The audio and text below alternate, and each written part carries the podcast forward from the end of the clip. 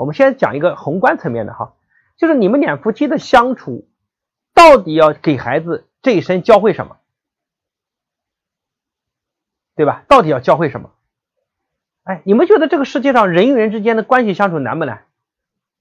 夫妻更难啊！人与人之间的关系很很难处，就是你的孩子将来到了社会上，他要非常重要的去面对人与人之间相处的问题，而这个问题其实非常的不容易。人与人相处非常，所以大家在家庭中，你跟孩子的关系，你跟老公的关系，老公跟你的关系，其实就是一种人与人之间的关系。人与人之间都是相同的，所以就是两夫妻的相处模式到底要教会孩子什么？其实第一点是教会孩子人与人之间该怎么相处。所以各位你要记得，你做的每件事都是孩子在看，孩子在通过你对待别人的方式，对待老公的方式，孩子在学习如何跟人相处。如果你在外部是宽容的，你的孩子就学会了对别人宽容。如果你对别人是抱怨和要求的，你的孩子就学会了对别人挑剔、抱怨和要求。这本质上就是在教他如何与人相处。想通了吧？各位，这个有没有有没有启发？背后的本质就在想让教会他与人相处。那除了教会他与人相处，两夫妻的关系还有更独特的，就是教会他怎么跟另一半相处。因为有一天他也要组建家庭，所以另一半的关系更复杂，因为太熟。人会因熟而失去原则和底线，所以我们经常讲，最爱我们的人伤害对方最深，对吧？所以这，所以我们到底就是两夫妻的关系，我们就永远在教孩子怎么做这些事情。他从小就在通过看我们所做的事情来学习这一切，对吧？我曾经跟各位分享过，我说我从小看我的父母对待亲戚朋友，对待。对吧？对待我的我我妈妈对待爸爸的时候，这一切都在做给我看，而这些东西对我的人生影响非常大。它背后某种意义上就是一个孩子情商的最初的老师，就是父母的为人处事和彼此相处的方式，这是孩子一生情商最重要的部分。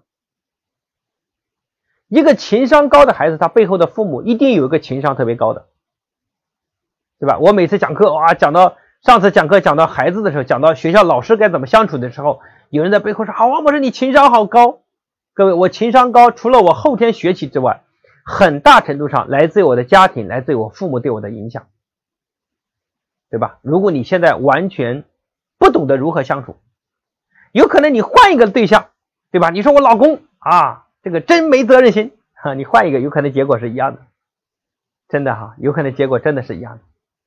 好。所以呢，我们发现，哎，通过刚才大家分大家的交流，有没有发现，这个两夫妻矛盾吵架是家常便饭的啊？到现在我没有哪个两夫妻没有矛盾的啊，说明这个矛盾是必然的，人与人之间就有矛盾，而且大家就在矛盾中不断的成长，对吧？这是必然的。所以你们家两夫妻吵架，你也不要觉得好，你们家很不应该，大家都一样。那我们如何处理矛盾？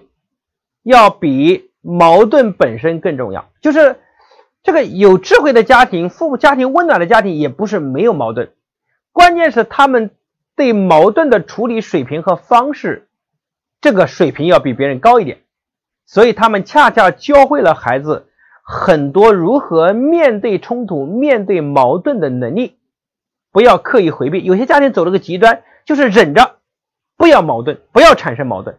然后自己变成老好人，变成受害者，这个也是完不是一个最好的方式，对吧？你的孩子要么就瞧不起你，骨子里觉得你好可怜，对吧？另一种他跟你一样也忍气吞声，那这样的方式呢，就会总是被在人群中被忽视，然后是个烂好人，做了很多，但是永远得不到重视。所以不是没有矛盾，而是矛盾如何处理。如何沟通，如何化解，这才体现水平和智慧。所以，首先大家不要对以后一产生矛盾就觉得要回避。我觉得这件事我们要换个方式。就像孩子一哭，你说不许哭，这么大了还哭，就是你对他的情绪处于压抑状态。所以啊，我刚才这样讲，